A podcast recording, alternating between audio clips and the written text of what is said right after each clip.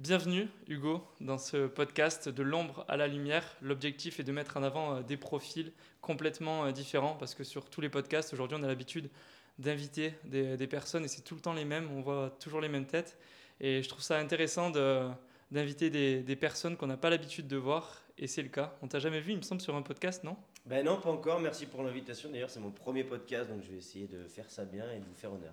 Ah ben, merci, merci d'accepter l'invitation. On se retrouve euh, dans un lieu atypique, Mitch, Mitch's, comment on prononce ça? Euh, Soit Mitch, soit Mitch's Sandwich, euh, c'est comme tu veux. Ok, et qu'est-ce que c'est? Dis-moi en plus. Alors Mitch, c'est mon, c'est la deuxième enseigne que je, que je fonde, que je cofonde d'ailleurs avec Pierre et Kevin, mes deux associés. Ok. on a ouvert ça il y a un mois, une semaine, le 27, 27 octobre.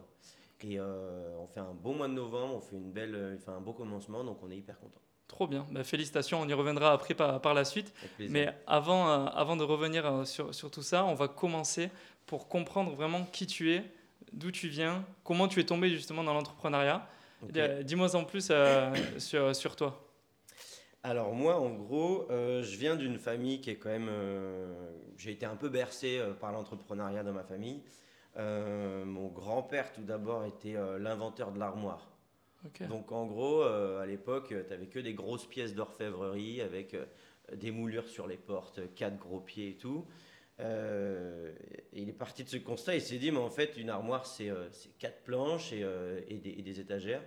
Donc, c'est lui qui a créé l'armoire que tu vois aujourd'hui à Ikea avec les, bah, les deux joues un fond qui est un peu, tu sais, qui est pas très rigide, euh, une porte soit coulissante, soit une porte à battant, avec des taquets et des étagères. C'est lui qui a créé ça. Il a déposé le brevet, euh, ça a fait un, gros succès. Ils ont vendu un peu partout dans le monde.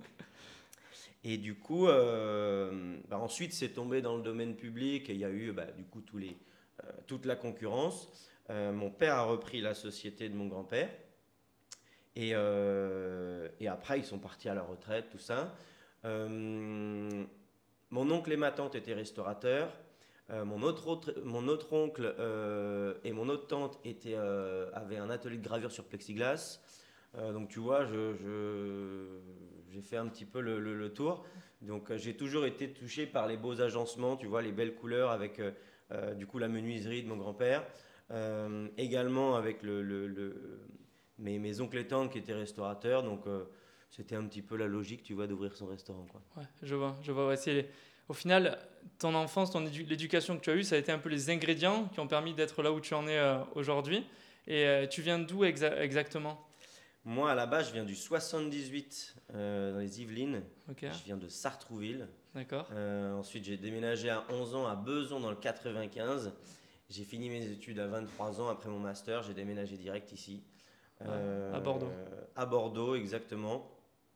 Parce que j'avais pas forcément envie de rester. Euh, soit je montais sur Paris et j'habitais sur Paris et j'avais pas les moyens parce que payer un studio à 1005, euh, bon, bah, c'est un peu compliqué mmh. quand tu as 23 ans et que, tu démarres.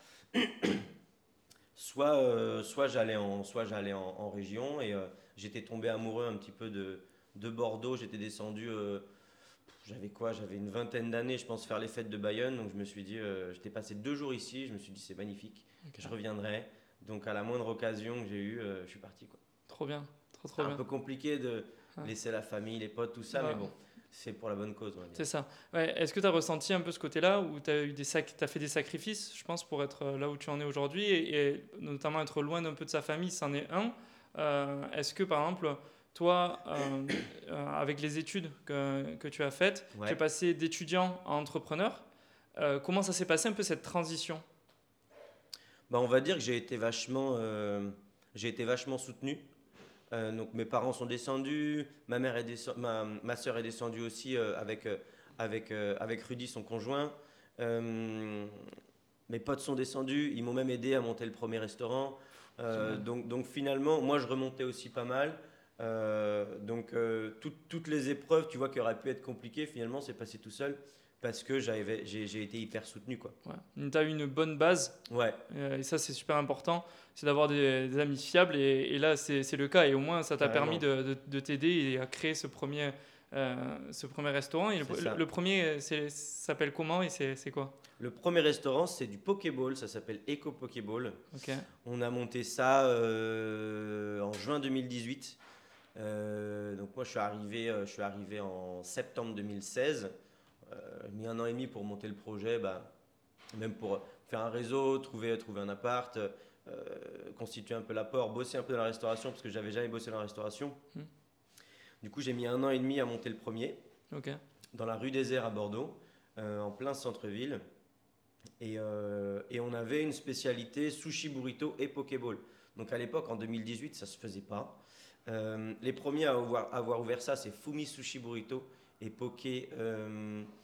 Si je me rappelle bien, c'était rue Parmentier, je crois, à Paris. Ok. Et du coup, euh, moi, c'est un petit peu le concept que j'ai vu euh, en 2016. Et je me suis dit, il faut absolument que je fasse euh, ce truc-là à Bordeaux. le concept est génial. Donc, donc voilà. Quoi. Et ça a été quoi pour toi le plus compliqué au final à te, à te lancer? Tu as trouvé l'idée facilement Une fois que tu avais l'idée, comment après, c'est quoi les étapes qui ont été les plus compliquées et comment tu as commencé ça?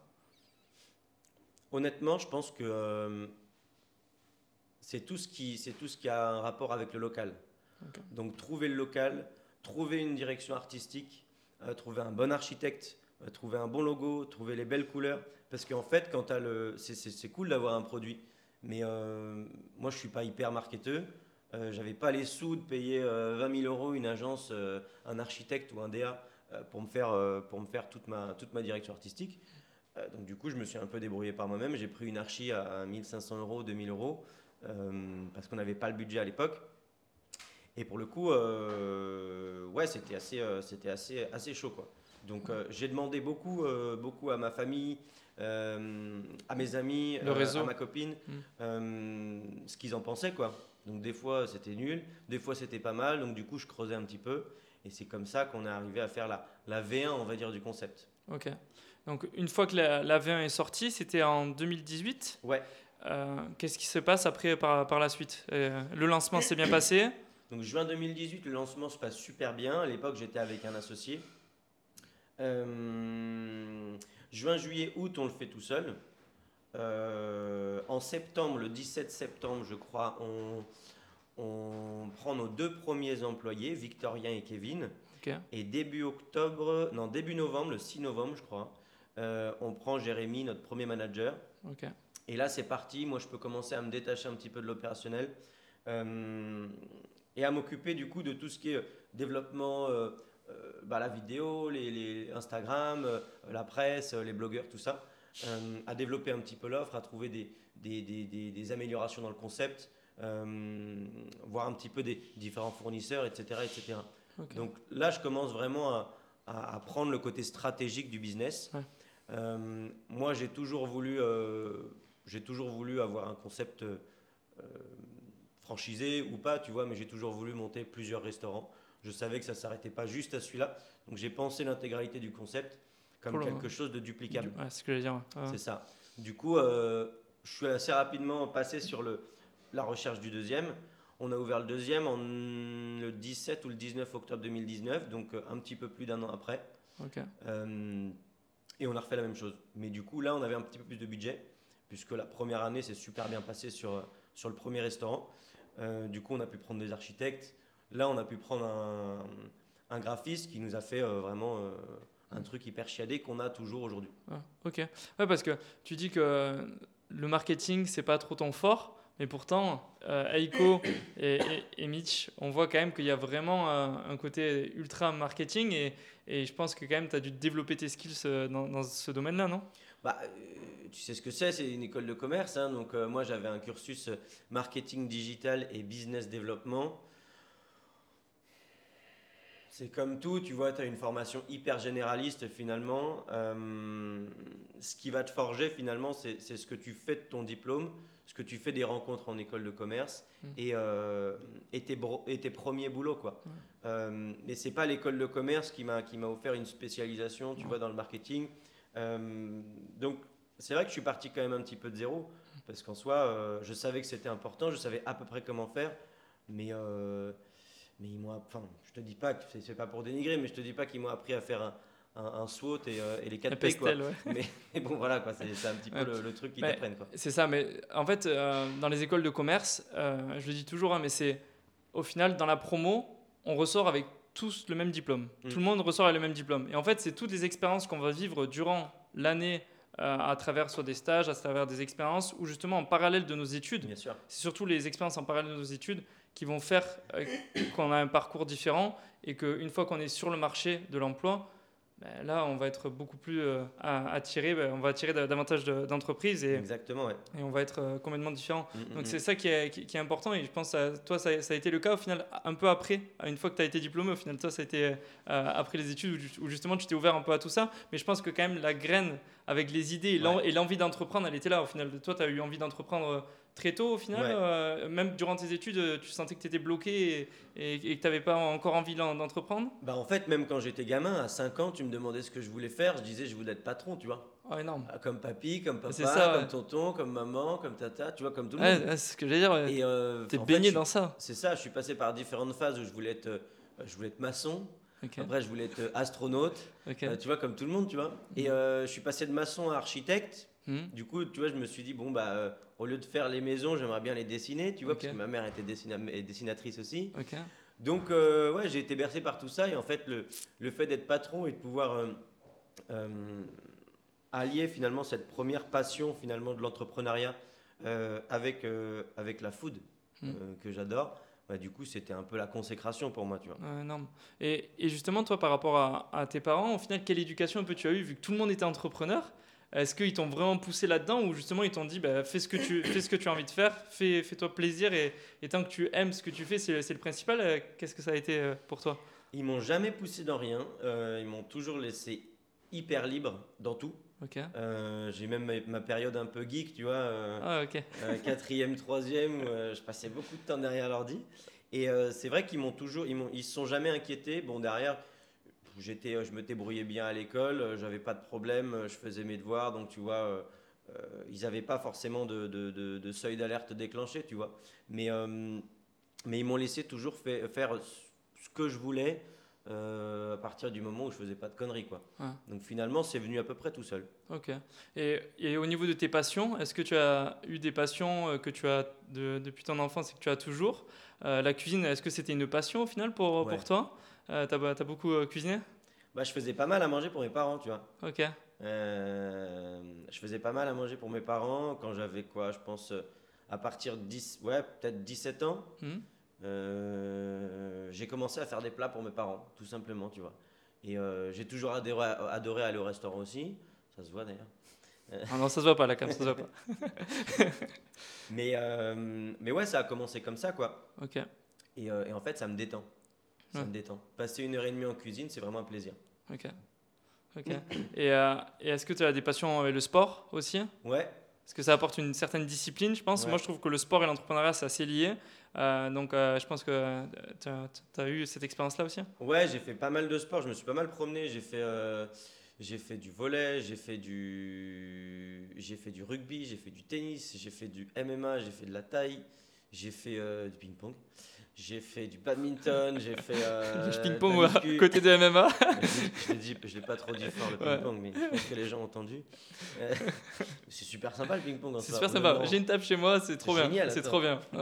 Et euh, donc ouais, pas mal de sports de raquettes, euh, quelques sports de contact, même si je suis pas le, le- le plus grand et le plus fort, je, je me marrais bien quoi. Ok. Et, et ouais, depuis, depuis quelques temps, je fais de la muscu, ça me permet surtout de me, de me défouler, tu vois, j'y vais, euh, j'essaie d'y aller 3, 4 fois par semaine, 4 fois c'est chaud, mais 3 minimum. Euh, ça permet vraiment de, de, de, de garder, de garder un rythme, de, de se défouler, de se libérer la tête, les tensions, tout ça.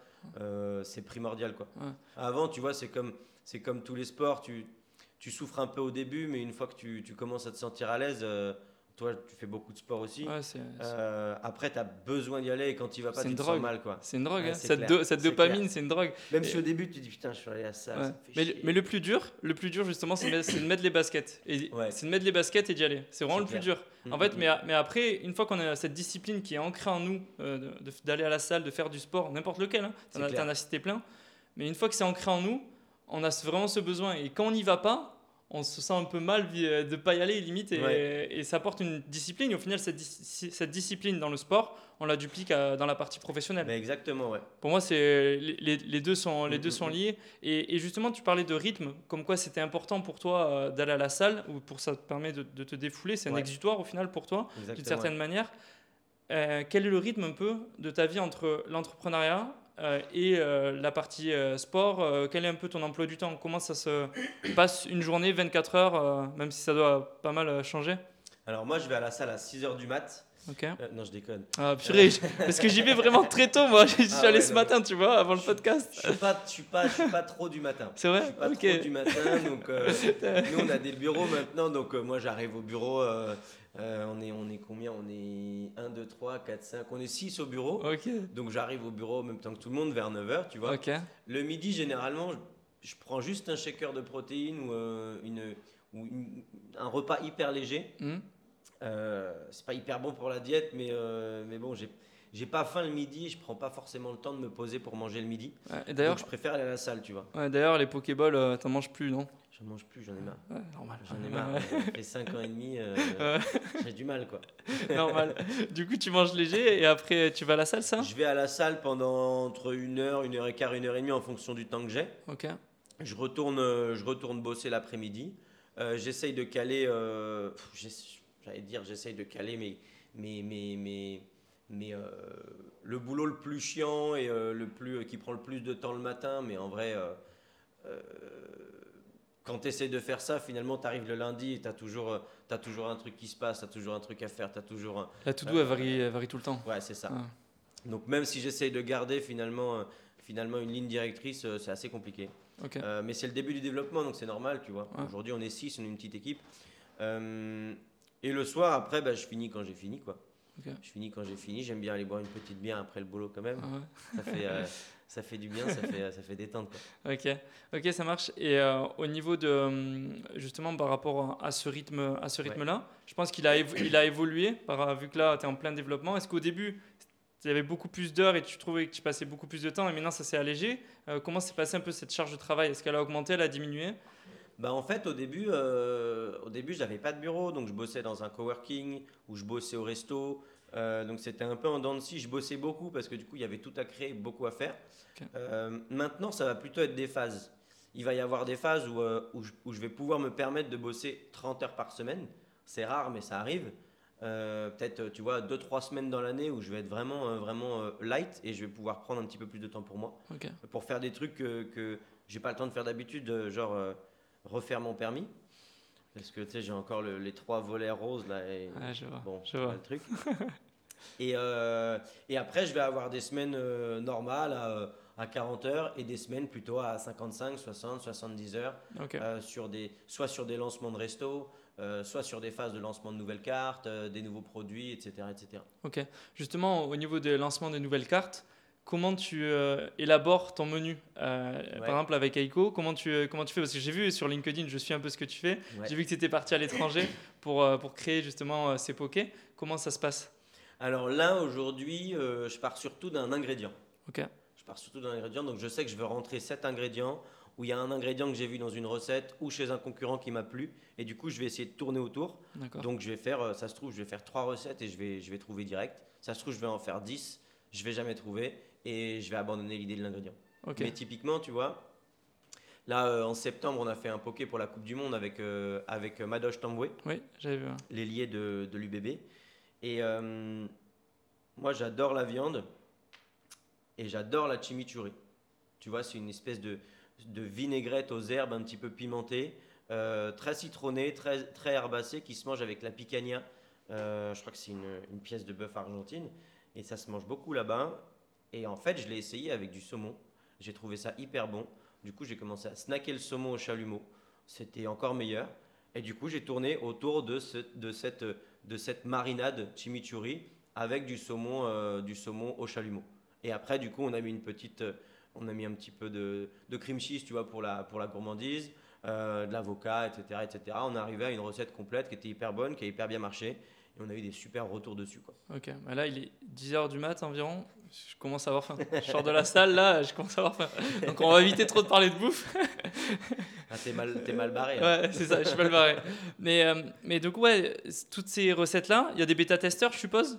Tu les fais tester à, qui euh, Auprès de qui Auprès de tes proches pour l'instant Comment ça se passe à chaque fois? Moi, je les fais tester à l'équipe. Ok. Je les fais tester au bureau aujourd'hui. Hmm. Au bureau, à l'équipe. Je les fais tester euh, des fois aux franchisés, tu vois. Ok. Euh, quand, ils passent, quand ils passent au resto, tu vois, quand ils sont pas trop loin. Bah, j'en profite du coup pour les, faire, pour les faire tester. Avant, on les faisait tester directement aux clients. Ok. Tu vois, on faisait, on faisait, on faisait 5-6 préparations, tu vois. et puis, on les faisait goûter à des clients qui venaient souvent. Donc, euh, donc c'était hyper sympa d'avoir leur retour en direct. Mmh. Euh, mais euh, c'est vrai que maintenant on le fait un petit peu moins. parce que j'essaye de ne pas les gêner pendant leur service. vu que, vu que c'est plus moi qui bosse en opérationnel, si je commence, tu vois, à arriver à essayer de faire goûter un client, machin, et que eux, ça les pénalise dans le service, dans le rush, comme on a quand même pas mal de monde, euh, donc j'essaie de le faire hors des, en dehors des services maintenant. Ok, ouais, je comprends. Et tu as une grosse présence maintenant sur les réseaux sociaux, euh, parce qu'il y a quand même 12 euh, Eiko, donc 12 Pokéballs, ils sont tous présents sur Bordeaux. Ouais. Et on peut pas tous. Pas tous Ok. Non, j'en ai en fait, j'en ai 11 là pour l'instant. D'accord. Euh, Mitch, c'est le 12e restaurant en gros que, Ok, d'accord.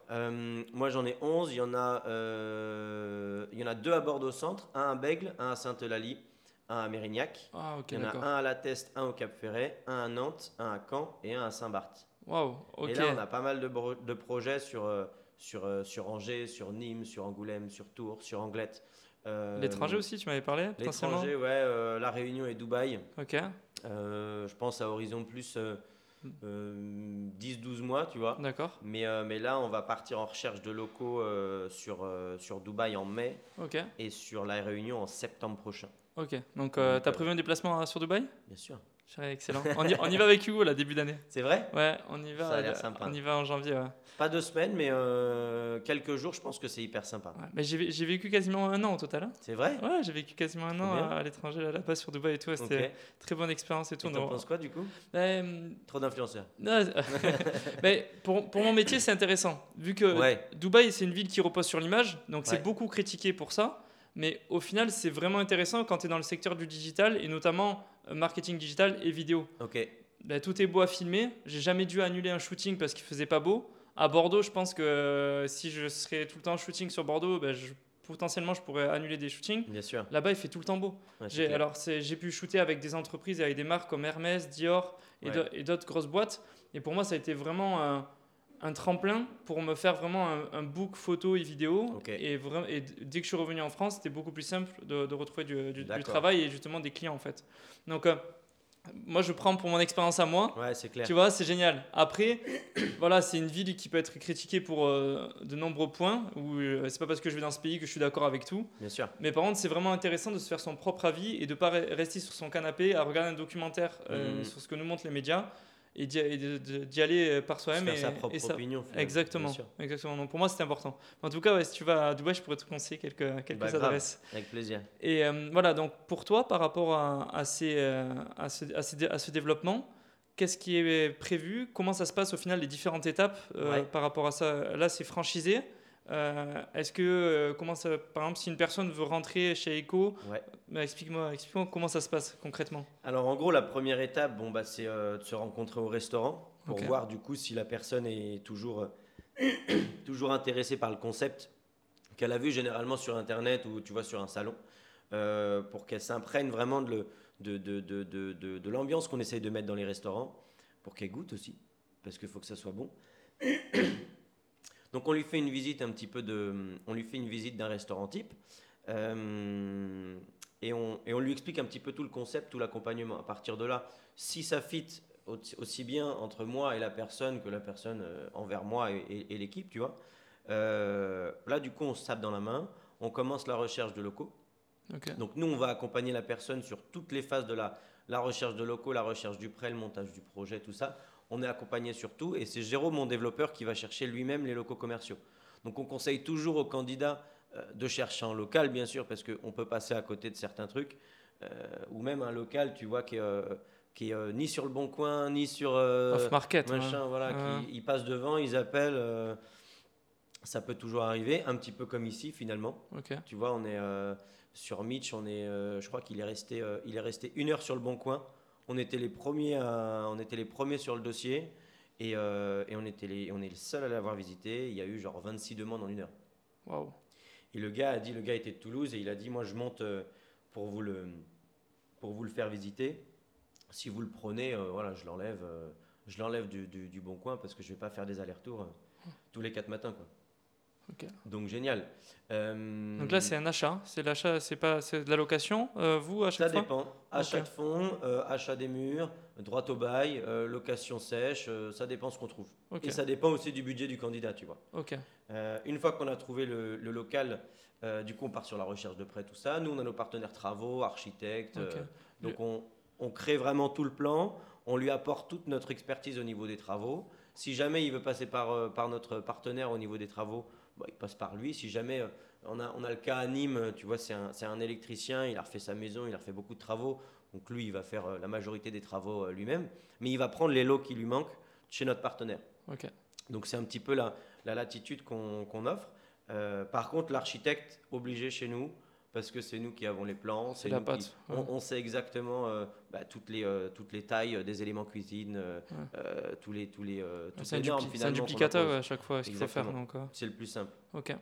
Et après, bah, du coup, l'animation et la formation, donc c'est Edgar qui le fait chez nous. il va former le franchisé, il va l'aider à faire ses, toutes ses premières commandes, à contractualiser avec tous nos outils digitaux, etc. etc. Euh, ensuite, il vient trois semaines faire une formation ici à Bordeaux. Et euh, c'est là qu'il construit aussi son plan de communication et marketing avec le département marketing. Donc là, il a une stratégie d'ouverture assez bien rodée, tu vois. Euh, et on fait des trucs à tiroir. C'est-à-dire que nous, on va, on va, on va conseiller 15 000 euros de budget sur l'ouverture. mais on arrive aussi à faire des trucs à 8-10 000. Ça dépend, de, de, ça dépend aussi de l'emplacement. Ce que je dire, si on a un emplacement génial euh, numéro 1, on n'a pas besoin forcément, tu vois, de mettre, de mettre 15 000 euros de communication. On peut économiser 5 à 7 000 euros parce que l'emplacement nous apporte tellement de flux que finalement, euh, on sera connu de toute façon par la force des choses et on pourra faire du coup une deuxième salle de communication 6 mois après en fonction du budget du franchisé. Quoi. Et après, euh, bah, une fois que tout est terminé, nous, on ouvre avec lui. Donc, c'est-à-dire qu'il y a moi et Edgar euh, on se déplace une semaine dans son restaurant. Généralement, on arrive le dimanche et on repart le samedi. On ouvre le mardi. Donc on arrive dimanche, on vérifie que tout est OK, le lundi aussi. Le mardi, on ouvre, on fait toutes les réceptions de produits le lundi et mardi. Euh, le mercredi, on fait un premier événement privé le mercredi soir, généralement avec la presse. Et le samedi, on fait la vraie soirée d'inauguration. Enfin, la vraie journée d'inauguration d'ailleurs. Euh, je sais que ma question va être biaisée parce que ça va dépendre de l'emplacement, euh, la, durée que vous allez euh, pour le trouver. combien de temps au final ça prend une fois qu'une personne veut rentrer chez ECO pour, pour une fois que tout, tout soit ouvert? Entre. faut compter au moins 5 mois. Déjà, parce que euh, bon, tu as, des délais, des délais bancaires incompressibles. Mhm. Euh, généralement, tu as au moins deux mois de travaux. Donc, tu as un mois et demi de délai bancaire, deux mois de travaux. Euh, donc, tu as trois mois et demi minimum d'incompressible. Ok. Ouais, quatre mois. Partons sur 4 mois. Donc après, le temps de trouver, d'immatriculer la société, de trouver le local, machin et tout. D'accord. ouais, c'est minimum 5 mois. Minimum 5 mois, donc on peut dire euh, entre 5 et, entre 5 et, et 10 mois en fonction de ce que tu, ce que tu cherches, tu vois. Ok. Et, et, là, comment ça se passe sur les 11 euh, pour l'instant qui, euh, qui, sont créés? Ouais. Est-ce que du coup, c'est des personnes externes qui ont investi dans ICO Est-ce qu'ils ont des parts dans ICO comment, comment ça se passe exactement, ce, ce côté franchise? Alors moi, j'ai trois, j'ai trois restaurants propres. D'accord les deux de Bordeaux et celui de Nantes. D'accord. Euh, Nantes, où j'ai un, associé, euh, où j'ai un associé Kevin, qui était d'ailleurs mon premier employé, qui est rentré le 16 septembre 2018 euh, chez moi, du coup. Et il est parti de chez moi pour monter son restaurant à Nantes, du coup. Ouais. Donc on l'a, on l'a, je l'ai aidé sur son apport et du coup maintenant on est associé là-bas. Sinon, généralement, c'est des, des personnes qui sont en, un peu en reconversion. Donc c'est des personnes qui vont avoir une trentaine d'années, qui ont envie de plus, qui ont déjà 5-10 euh, ans d'expérience en CDI euh, sur un, un secteur n'importe lequel, mais qui ont une, qui ont une appétence pour à la fois l'entrepreneuriat et la food. C'est pas non plus des chefs. Donc ils veulent pas trop euh, avoir un business model compliqué. Ouais. Euh, et nous, vu qu'on a tout simplifié et qu'on fait beaucoup de choses en mise en place, on a une mise en place, on va dire, qui est assez, euh, assez conséquente le matin parce qu'on tout est frais. Mais 11h30 quand le, quand le service commence, finalement après c'est que de la c'est que de l'assemblage, tu vois. Donc euh, c'est assez facile à prendre en main, c'est assez facile à se former. Euh, donc ouais, on a pas mal de gens en reconversion qui viennent pas de la restauration, mais qui ont envie d'un petit peu plus, quoi. Ouais, Qui ont envie d'un projet. euh, C'est ça, ouais, ils, ils ont une appétence ouais, pour, pour l'entrepreneuriat ouais. et, et la partie food. Et, et eux, de, de, de leur côté, tu m'avais parlé la dernière fois d'un étudiant d'Excelia que tu avais, que avais rencontré. Oui. Euh, Est-ce que, est que ça aboutit? Est-ce que ça a avancé euh, là-dessus, par exemple Ou euh, comment ça se passe? Là, on est en recherche de, de locaux commerciaux. Sur, sur Paris. Paris, lui, Ouais, exactement. Est-ce que j'allais dire sur Paris, il n'y en a pas, non, du coup, encore pour l'instant Pour l'instant, il n'y en a pas. Pour l'instant, il n'y en a pas. Euh, Paris, c'est un, un marché qui est plus compliqué pour le coup. Parce que tu as plein de marques qui se sont déjà mis, euh, qui se sont déjà mis euh, sur le marché parisien, des marques de poké. Mhm. Euh, donc on va dire, on va pas dire que le marché il est saturé, mais il est déjà euh, bien, bien, bien fourni. Mhm. Euh, quand tu te mets, quand tu te mets Paris Centre, tu tapes poké sur Deliveroo, tu as 200 résultats quoi. Ouais, Donc pour remonter déjà sur les plateformes, c'est un peu, c'est un peu plus compliqué. C'est un challenge. ouais. Bah ouais, sachant que nous, notre business model, il, il est aussi pas mal basé sur la livraison. Ouais. Parce que bah, on a un produit qui est hyper livrable. C'est dans un bol, c'est froid. Ouais. Euh, tu perds pas en qualité finalement que tu manges le, le poké au restaurant ou chez toi. Ouais, C'est pas comme une pizza où bah, elle va être un peu molle, un peu froide. Complètement. Euh, un burger où la viande va avoir euh, tiré, elle passe du saignant au bien cuit quand elle arrive dans le truc, les frites elles sont molles, tout ça quoi. Ah, Donc finalement, on est hyper bien noté sur les plateformes. Nous, typiquement, tu vois, on a du 4,7, 4,8. On, a même, on est même monté à 4,9 sur Uber, énorme. euh, sur Caen. Donc tu vois des notes exceptionnelles. Ah mais du coup, sur, sur Paris, c'est beaucoup plus compliqué que se faire une pla- de, se faire une place parce que les gens ont leurs habitudes. Ouais. Et en fait, ils consomment déjà du poké depuis des années, C'est ça. euh, bien avant qu'on ait ont- monté Bordeaux. Donc euh, C'est ça. ouais. on va, on va rien leur faire découvrir. Et, euh, donc pour s'insérer dans le marché parisien, je pense qu'il faut quelque chose de, de- très solide. Donc un très bon emplacement, généralement c'est Mm. des emplacements qui sont très chers, Ouais. euh, qui sont potentiellement pris par des enseignes qui sont un petit peu mieux euh, implantées peut-être sur le marché Mm. national. Euh, Aujourd'hui on a un petit réseau, on n'a que 11 restaurants, mais euh, le jour où on s'implantera sur Paris, il faudra vraiment bien le faire. Là on a deux prospects, un sur la banlieue parisienne dans le 92 et un du coup à Paris Centre. Donc on essaye vraiment de les accompagner au mieux pour trouver la pépite, pour qu'on on- on s'insère dans le marché parisien sans risque. Ok, je vois. Ok. Et, euh, et là, toi, de, de, de ton côté, par rapport à, par rapport à justement euh, tout ce développement, Ouais. Euh, qu'est-ce que tu souhaites par, par la suite? Est-ce que tu souhaites un- est-ce que as un nombre déjà prédéfini de pokés euh, que, euh, que tu souhaites? Euh, Dis-moi en plus sur, sur ça. Alors moi, j'aimerais bien finir l'année 2000 l'année 2024 à 22, 23 restaurants. Là, on en a, je pense, on en a 7, 8 dans le pipe. On est en décembre 2023, il y en a 7, 8 dans le pipe, donc je pense qu'il faudrait en ouvrir, j'aimerais bien en ouvrir 12. Donc c'est plutôt bien parti pour l'année 2024. Ok. Euh, donc ça nous permettrait de vraiment de doubler de taille euh, et de devenir vraiment un acteur euh, majoritaire finalement sur le poké euh, au national. Et ensuite, 2025, on fait la même chose, 12-15 restaurants. Et 2026, on fait la même chose pour, at- pour atteindre les 50 restaurants. Énorme. Ok. Ça, ça serait l'objectif. L'objectif court-moyen terme, tu vois, à Ouais, 3 ouais. ans, euh, qui nous ferait nous positionner vraiment comme acteur majoritaire du poké en France. Ok, énorme. Et donc là, concrètement, tu en as trois, tu disais, de, de, de, de poké à, à, à, toi. Ouais, Donc tu as les deux de Bordeaux, celui de Nantes. ouais, c'est ça. Et euh, Mitch, est-ce que euh, il est à toi? Est-ce qu'il est partagé? Comment ça se passe par rapport à celui-ci? Bah Mitch, on est trois dessus. Moi, j'ai pas grand chose au niveau, du, au niveau de l'actionnariat. D'accord, C'est un choix. J'ai préféré me positionner plutôt sur la marque. D'accord, Donc, moi, j'ai pris la marque avec euh, mon associé Kevin. Et ensuite, Kevin et Pierre se partagent les, les, les actions du shop.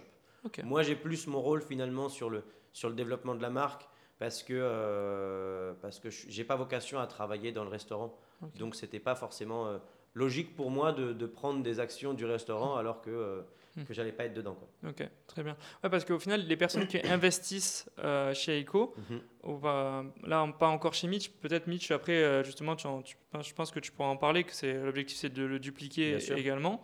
Mais une personne qui investit chez Eiko, son objectif à elle, c'est pas de se retrouver dans les cuisines. Au final, elle, son objectif, ça va être vraiment juste d'investir et de voir un peu comment ça se passe. Euh, dis-moi, est-ce que ça peut être le profil aussi des personnes qui, qui veulent être dans le restaurant? Euh, Ça arrive aussi? Ça dépend, j'ai un petit peu de tout, tu vois. Euh, j'ai des personnes qui veulent rester dans leur restaurant, D'accord. donc qui veulent un, un concept vraiment qui leur plaît, où ils se sentent bien. Et après, j'ai des personnes qui sont, c'est pas la majorité des personnes. Généralement, bon bah, euh, ils, ils restent six mois, un an, et après, euh, et après, ils, ils passent, euh, ils passent à, à autre chose. Sur le- généralement, ils montent le deuxième restaurant, tu vois, Ok. euh, ou ils se mettent sur d'autres projets, etc. Euh, mais par exemple, tu vois, j'ai des, euh, j'ai les associés de, les trois associés de Sainte-Eulalie, donc ils sont deux vraiment à, à- deux vraiment associés euh, majoritaires, tu vois, à s'occuper du business. Hmm. Euh, eux, ils ont toujours gardé leur CDI. Donc euh, depuis le premier jour, ils ont ouvert en mai 2022. Depuis le premier jour, ils gardent leur CDI et ils bossent à côté. Quoi. Là, ils ont monté leur deuxième il y a un, un mois et demi, il y a deux mois. Donc maintenant, ils ont deux restos et ils sont toujours en CDI depuis le premier jour. Donc finalement, euh, ils ont réussi à processer ça avec une directrice, euh, une assistante manager, tout ça, qui, euh, qui s'occupe très bien de leur business Ok. ça donne des fois des, des, des, des, des plannings un peu compliqués parce que bah, euh, quand tu as une merde au resto, bah, tu es obligé quand même d'y aller, tu vois. Ah, Et tu as beau faire ton, ton 35 ou 39 heures euh, dans ton CDI, bah, quand tu as, quelqu'un qui t'appelle le matin, je peux pas venir, euh, je me suis fait mal au genou, ah, bon, bah, tu es obligé d'y aller quand même. quoi. ouais, tu, tu dois mettre la main à la pâte. C'est ça. Mais, euh, mais c'est, euh, c'est, euh, quand c'est bien rodé, moi par exemple, mes deux restaurants de Bordeaux, ils sont, ils sont hyper bien gérés. J'ai des super équipes sur place et j'y bosse plus quoi. Mais après, je peux pas tout faire, je peux pas être partout à la fois. Ouais. Pareil sur Nantes, c'est Kevin, mon associé, qui le gère et moi j'y suis plus. Ok. Kevin, il est basé où? Il est basé là-bas? Il est. Alors il a déménagé à Nantes pour, euh, il était de Bordeaux, il a déménagé à Nantes pour monter son restaurant et depuis il est revenu sur Bordeaux. Ok. Voilà. Donc il est resté une période de quoi De 6 mois, un an Il est resté un an. Ouais. Et là, il fait des allers-retours, quoi. Ok. Mais, euh, mais il vit, euh, il est revenu vivre ici. Ok. Exactement. Ok, ça marche. Et j'avais regardé un reportage sur ça, je pense que ton avis peut Ouais. être pertinent, euh, concernant les dark kitchen. Et il disait que par exemple, tu as ton produit, tu as ton restaurant qui est à. Marseille, tu veux savoir si la clientèle de Bordeaux euh, peut euh, aimer ton produit, Ouais. et du coup ils lancent du coup leurs produits via des dark kitchen. Est-ce que tu penses que c'est une bonne stratégie? Est-ce que ça respecte les valeurs que toi tu as envie d'avoir euh, au niveau de la restauration? Euh, Dis-moi en plus parce que pour, la- pour le coup, moi, mon avis, euh, il n'est pas, il est pas vraiment euh, euh, pertinent, je pense. Mais de par mes, mes- mes connaissances, j'ai juste vu ce documentaire et je me, c'était compliqué pour moi de, de me faire un avis. Je trouvais ça d'un côté bien parce que ça permet de faire découvrir le produit à, à une autre clientèle, Ouais. mais je trouve ça un peu mauvais. Mais par rapport aux alentours, parce qu'au final, les riverains, ils se plaignaient énormément. Ça créait pas mal de concurrence aussi en interne. Et Mhm. surtout, bah, les personnes qui y travaillaient, c'était dans, dans des conditions euh, pas, pas incroyables aussi. Donc, euh, euh, qu'est-ce que tu en, qu'est-ce que tu en penses, pas, toi, par rapport à ça? C'est comme partout, tu as tout. Tu as des bonnes dark kitchen comme tu as des mauvaises dark kitchen. Aujourd'hui, tu as, des, euh, t'as des boîtes comme Tester, tu vois, qui, qui facilitent vachement les dark kitchen parce que fi- finalement, tu les appelles, tu choisis les marques que tu veux dans leur catalogue. Ils ont déjà euh, les fiches techniques, euh, les stickers à mettre sur les poches, les poches personnalisées, les emballages, euh, les fournisseurs, ils ont tout. Donc ils t'envoient un book, tu payes, tu payes un droit d'entrée, ce qui est normal, Ouais. tu vois, et tu leur payes une redevance chaque mois, et tu envoies un book, et puis tu commences. Donc tu dis à testeur, voilà, je veux telle marque, telle marque, telle marque, telle marque, et c'est terminé. Il te faut juste un local. Donc après, ça donne, ça, ça- ça donne lieu à aussi pas mal de déviance, tu vois. Mm. Euh, parce que euh, nous, par exemple, on s'est cassé la gueule là-dessus. Parce que quand t'es... Bon, il y a eu le Covid, Hmm. et on avait euh, quand même envie de se développer, donc on s'est... On s'est mis dans le business des dark kitchen aussi, donc on est monté à Paris pour le coup parce que c'était là-bas finalement que ça se faisait. Et on est tombé sur une boîte euh, qui s'appelle Cook Lane qui nous a vendu un truc euh, qui était sur Montreuil. On, a, on a eu énormément de mal finalement à trouver le, seuil de rentabilité. Et euh, aussi parce que bon, bah, le business model des Dark Kitchen coûtait quand même assez cher. Euh, nous, on avait une cuisine de, de, de- de 15 mètres carrés euh, avec une toute petite fenêtre. Donc, c'est compliqué, tu vois, de faire bosser les gars toute, la journée, toute la journée dans une cuisine de 15 mètres carrés où tu quasi pas de fenêtre, où ils voient pas le client, où ils ont juste des, poches à donner à un coursier. parce que t'as un- En fait, tu as un espèce de runner qui vient récupérer les poches, qui les met dans un pass, et ensuite, tu as le coursier Uber Eats ou Deliveroo qui vient. Donc, c'est vraiment une, une grosse machine. Et, euh, et du coup, on s'est dit, en fait, on monte Montreuil, ensuite, on a monté Nanterre, ensuite, on a monté Saint-Ouen, ensuite, on a eu une licence de marque dans une Dark Kitchen à Pigalle. Et on s'est dit, plus on en, plus on en monte, plus on va être connu sur la zone et plus on va déclencher de la commande par euh, Dark Kitchen. Et à un moment, on sera rentable. Sauf que le seuil de rentabilité est arrivé trop tard. Et du coup, nous, on a fait un an et euh, j'ai cramé pas mal de trésors euh, des restaurants de Bordeaux sur un an. Et je me suis dit, bon, bah stop, tu vois. Plutôt que de mettre en danger l'intégralité de la, de la structure, j'ai accepté la perte. Je me suis dit, bon, on a essayé, on n'a pas réussi. On a fait plein d'erreurs. Ouais. Au niveau de la gestion, au niveau de la communication, au niveau de, du marché, tu vois. On pensait qu'on avait les meilleurs pokés, parce que comme on était les meilleurs pokés de Bordeaux, on s'est dit, bah, on va être les meilleurs pokés de Paris, tu vois. Mm. Mais personne nous a attendu pour consommer du poké. Mm. Les gens avaient déjà leurs habitudes, Ouais. ils connaissaient déjà le produit. Et Ouais, même si on avait des trucs un peu plus euh, sympas, peut-être des recettes plus originales, Mm. on n'a pas réussi à les mettre correctement en œuvre, même si on avait des bonnes notes, tu vois. Mais en même temps, euh, quand tu travailles dans une petite cage à poules comme ça de 15 mètres carrés et que toute Mm. la journée tu fais des, tu remplis des bols en carton, c'est pas pour dénigrer, mais c'est pas hyper, euh, c'est pas hyper valorisant et du coup tu mets pas, euh, tu mets pas toute ta, euh, toute ton, toute ton, toute ton envie finalement à faire le poké comme on pourrait le faire aujourd'hui dans des restaurants physiques, tu vois. Ok, je vois. Au final, en, te- en termes de, de croissance, ça prend peut-être plus de temps, le fait de le franchiser, de trouver les locaux. Par exemple, tu me dis que c'est une période environ de 5-6 mois au total. Euh, mais en termes de croissance, c'est beaucoup mieux pour, euh, pour l'entreprise et c'est plus périn, je pense, pour toi. Tu as, plus, beaucoup plus de visuel parce que vu que, vu que tu dupliques, euh, même si ça dépend après de- du secteur dans lequel ça va être euh, mis en place, Ouais. la ville, mais au moins ça te permet d'avoir davantage de visuel, non, je pense? Bah ouais, c'est sûr. Et puis après, tu, capi- tu capitalises un petit peu plus, même au niveau de la valorisation de la boîte. Parce que sur une dark kitchen, finalement, tu as des, c'est des restaurateurs indépendants qui prennent des licences. Donc finalement, tu vas capitaliser sur le, sur le, euh, comment dire, sur, euh, sur la redevance, mais t'as pas de fonds de commerce finalement. Ouais, Donc ça. ça va être un petit peu plus compliqué. Ouais. Euh, ce qui est bien dans les dark kitchen, c'est quand tu prends plusieurs marques. Donc par exemple, au lieu d'avoir 15 mètres carrés, tu as 30 mètres carrés. tu as des points chauds. Nous, on n'avait pas de points chauds pour le coup, tu vois. Euh, comme on faisait que du poké. Et en fait, on n'a pas pu faire de burger. On n'a pas pu faire de pizza. On n'a pas pu faire de thaï. On n'a pas pu faire de kebab. On n'a pas pu faire de...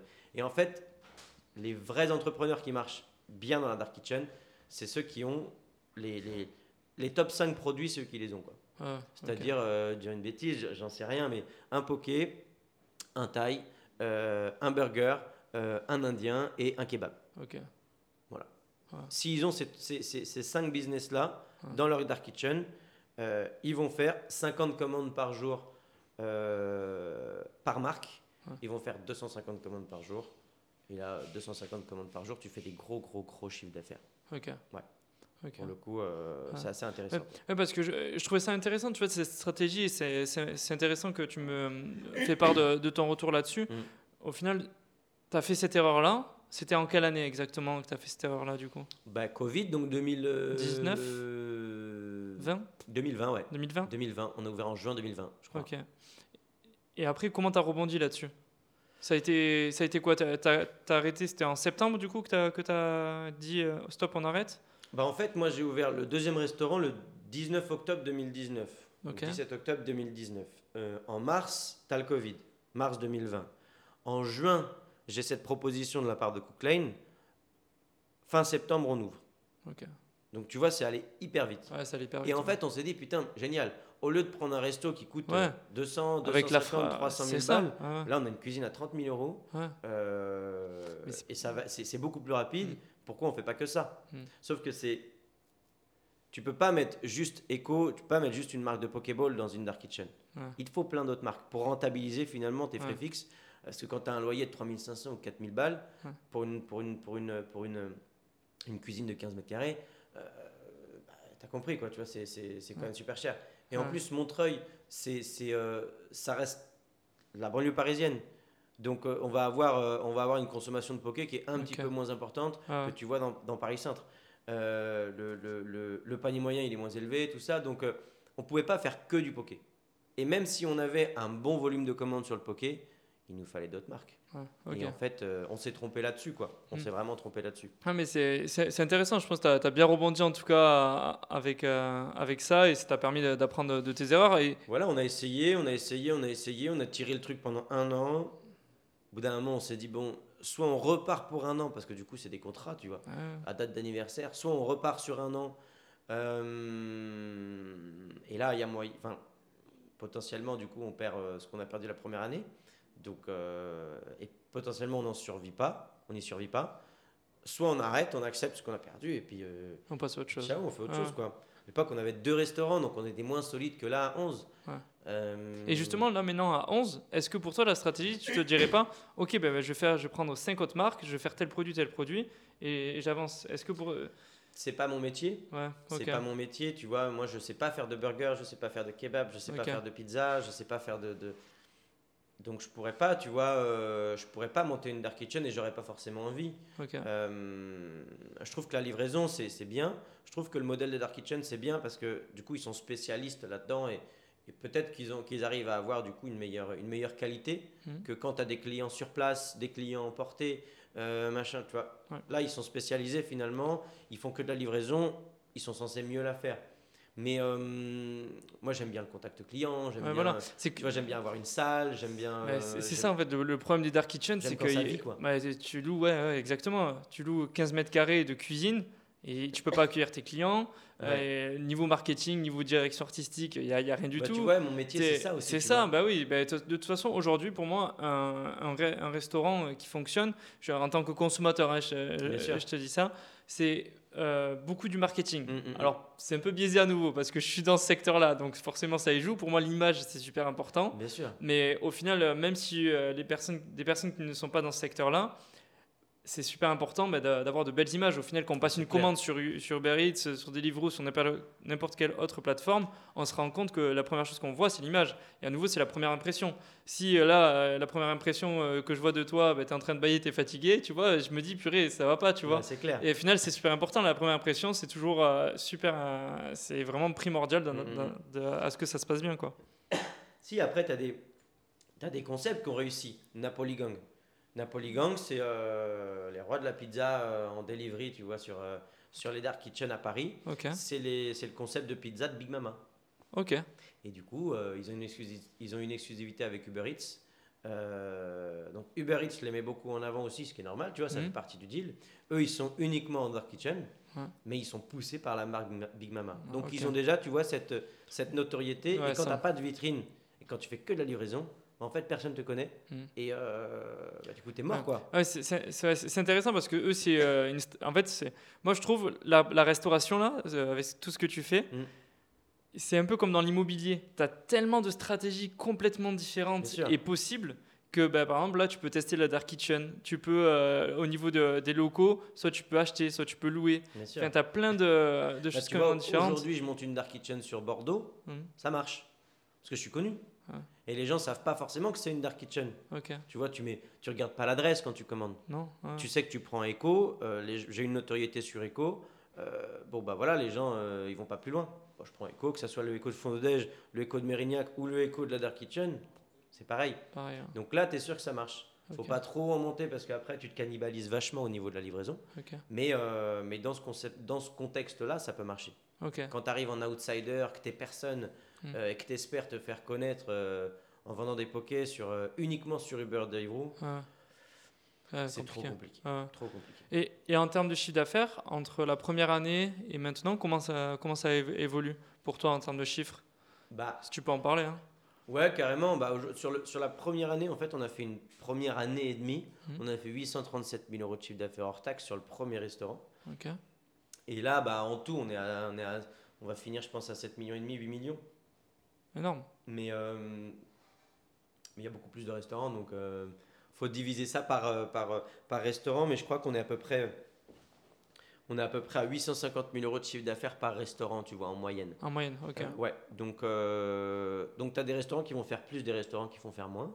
Mais sur un modèle, tu vois, euh, centre-ville, on sait que centre-ville ou centre commercial ou zone d'activité, Mm. on sait qu'on va attendre, on va atteindre euh, entre euh, 700, 750 000 euros de chiffre d'affaires en fonction de l'emplacement et de la taille de la ville, jusqu'à 1 million 2, 1 million 3, tu vois, si on est sur une, une belle galerie commerciale ou un, un, cœur de ville emplacement numéro 1, on va atteindre, sur, on, va, on va atteindre des chiffres d'affaires comme ça, avec une rentabilité entre, euh, entre 20 et 25% de, de BE. Ok. Donc ça reste, ça reste hyper intéressant. Quoi. Tu, fais, euh, tu, fais, euh, tu fais 22% de renta sur, sur 1 million 2. bon, bah voilà, quand, quand, quand, le resto il t'a coûté 300 000, t'es content. Quoi. Tu, te rembourses sur, tu te rembourses sur un an. Quoi. Ouais. c'est clair. Et et toi, là, actuellement, ton objectif, du coup, c'est de franchiser, de trouver, du coup, des investisseurs dans l'éco. Comment ça se passe Comment tu, tu fonctionnes par, par, rapport à ça? Tu vas Il y a des salons spécifiques? Comment on trouve un peu les, les investisseurs? Et eh ben là, on va faire le salon de la franchise à Paris. Ça va être notre premier euh, gros salon. Il a lieu quand? Il a lieu, euh, je crois, sur le week-end du 16 ou 17 mars, quelque chose comme ça. En tout cas, mi-mars. Je te teste, t'as vu sur les dates hein? Putain, grave. C'est dans mon planning, attends, je regarde. Mais euh, ouais, donc là, on va, on va se mettre un petit peu plus euh, sur les salons. Ok. mais moi, je cherche pas d'investisseurs. J'aimerais garder, tu vois, l'équipe que j'ai, grossir en fonction vraiment de, de, de, de, notre niveau de développement, pas forcément faire une levée d'un million et demi ou deux millions euh, faire du dilutif et tout, ça m'intéresse pas. Ça m'intéresse pas. Je préfère, je préfère maîtriser la qualité de ce qu'on envoie, je préfère maîtriser euh, la qualité des franchisés aussi qu'on choisit. Euh, et, et, vraiment avoir le maximum de contrôle sur toute la chaîne décisionnelle plutôt que commencer à faire rentrer des, des, des, investisseurs qui vont te demander des comptes, qui vont penser, penser peut-être plus à l'argent ou à la rentabilité que, que toi. Moi, je le fais aussi parce que Echo, ça me représente, tu vois, c'est mon bébé, c'est mon truc. Donc quand je fais un truc qui me, qui me rend pas fier, bah, ça, me, ça, me, ça, me, ça me bouffe, tu vois. Alors que bon, le, le, rôle d'un investisseur, c'est bah, d'augmenter la renta de la boîte. Donc finalement, il n'y pense pas forcément à ça. Donc euh, voilà, ça, je veux éviter. Et, euh, et euh, je veux pas je veux plus faire de succursales pour l'instant parce que je considère que quand tu montes des restaurants propres en même temps d'un développement franchise, bah, tu es toujours plus préoccupé par tes restaurants qui sont à toi. Donc tu peux avoir un espèce de conflit d'intérêt entre... Euh, euh, et du coup, tu peux avoir une certaine jalousie euh, au niveau des franchisés où ils vont dire, bon, bah, c'est les siens, donc c'est normal, il les met en avant, machin, tout ça. Bon, j'ai envie d'éviter ça, et en plus, c'est une gestion qui est quand même assez importante. et c'est de la charge mentale que j'ai envie de me, me que j'ai pas envie de m'imposer. Donc je préfère me, me, développer full en franchise on verra si un jour on repart sur un développement succursale. Mais du coup, pour un développement succursale, pour moi, il me faudra une équipe qui sera en charge vraiment de ce développement. Pour vraiment enfin, que je considère vraiment ce, développement comme une, comme une partie de la franchise, tu vois. Mais, euh, mais, euh, mais voilà. Ok. On, a beaucoup parlé de Eiko. Ouais. Mitch, on n'en a pas trop parlé. Ouais. Dis-moi en plus euh, sur ce lieu là où on est. au début du podcast, j'en ai parlé rapidement. Alors, Mitch, on a monté ça avec Kevin, qui est le franchisé Echo de Mérignac depuis euh, un an et demi, je crois. Non, deux ans. Ouais, deux ans. Euh, et avec Pierre, qui est mon directeur, qui était mon directeur multisite sur Bordeaux, qui gérait du coup le restaurant de Fondodège et le restaurant de Rue Désert euh, sur Echo. Et donc du coup, moi ça fait un petit bout de temps que j'ai envie de monter un, concept de sandwich J'attendais finalement les bonnes personnes, tu vois, avec qui le monter. Quand j'ai commencé à en discuter avec Kevin, bah, Kevin avait aussi euh, cette idée de focaccia, tu vois, un truc un peu italien avec de la charcute, une base, une base de pain et tout. Et euh, donc on s'est entendu un petit peu sur ce concept de sandwich euh, un peu deli new-yorkais, tu vois, avec, avec des produits hyper frais, des sauces fait maison, de la charcuterie à la coupe, coupé en extra chiffonnade tous les matins, tu vois, un truc vraiment quali, un peu porn food. Euh, et du coup, on a proposé à Pierre aussi, puisque moi j'avais déjà bossé avec lui pendant, pendant un an et demi, je savais un petit peu ce qu'il envoyait. Donc, euh, donc voilà, on a passé, euh, on a passé à peu près six mois, tu vois, entre la recherche de financement de locaux et, et l'ouverture. Donc c'est à peu près, tu vois, ce qu'on comptait mettre. Et, on fait un premier mois hyper, hyper, hyper intéressant. Donc on attend la belle saison là pour voir vraiment ce que ça va cracher. Quoi. Ok, trop bien, bah, félicitations. Bah merci, c'est cool. Euh, félicitations bah, pour euh, tous ces projets entre Eiko et Mitch. Bah ouais, carrément, merci, c'est gentil. qu'est-ce qu'on peut te souhaiter euh, pour, pour la suite? Du bonheur. Du bonheur Du bonheur, que ça soit pro, que ça soit perso, que ça soit, euh, que ça soit au niveau de la santé. euh, c'est le, c'est le plus important euh, de se sentir bien finalement, tu vois. Ah. Un équilibre à trouver, à avoir. Ouais, c'est ça, c'est ça. Ah. Aujourd'hui, j'ai 30 ans. j'ai vraiment envie de me, de me- de me sentir au max, tu vois. Donc, ça, c'est ce qu'on peut me souhaiter, être au max. Être au max. Ouais, grave. Ok. En tout cas, merci, ça m'a fait super Merci plaisir. beaucoup à toi. J'espère que ça t'a plu pour ce premier podcast. Carrément. J'espère Ah. que j'ai pas été trop mauvais. Ouais. En tout Mhm. cas, ceux qui nous écoutent, n'hésitez pas à laisser un petit avis sur, euh, sur Spotify, sur Apple Podcast euh, ou sur les autres plateformes.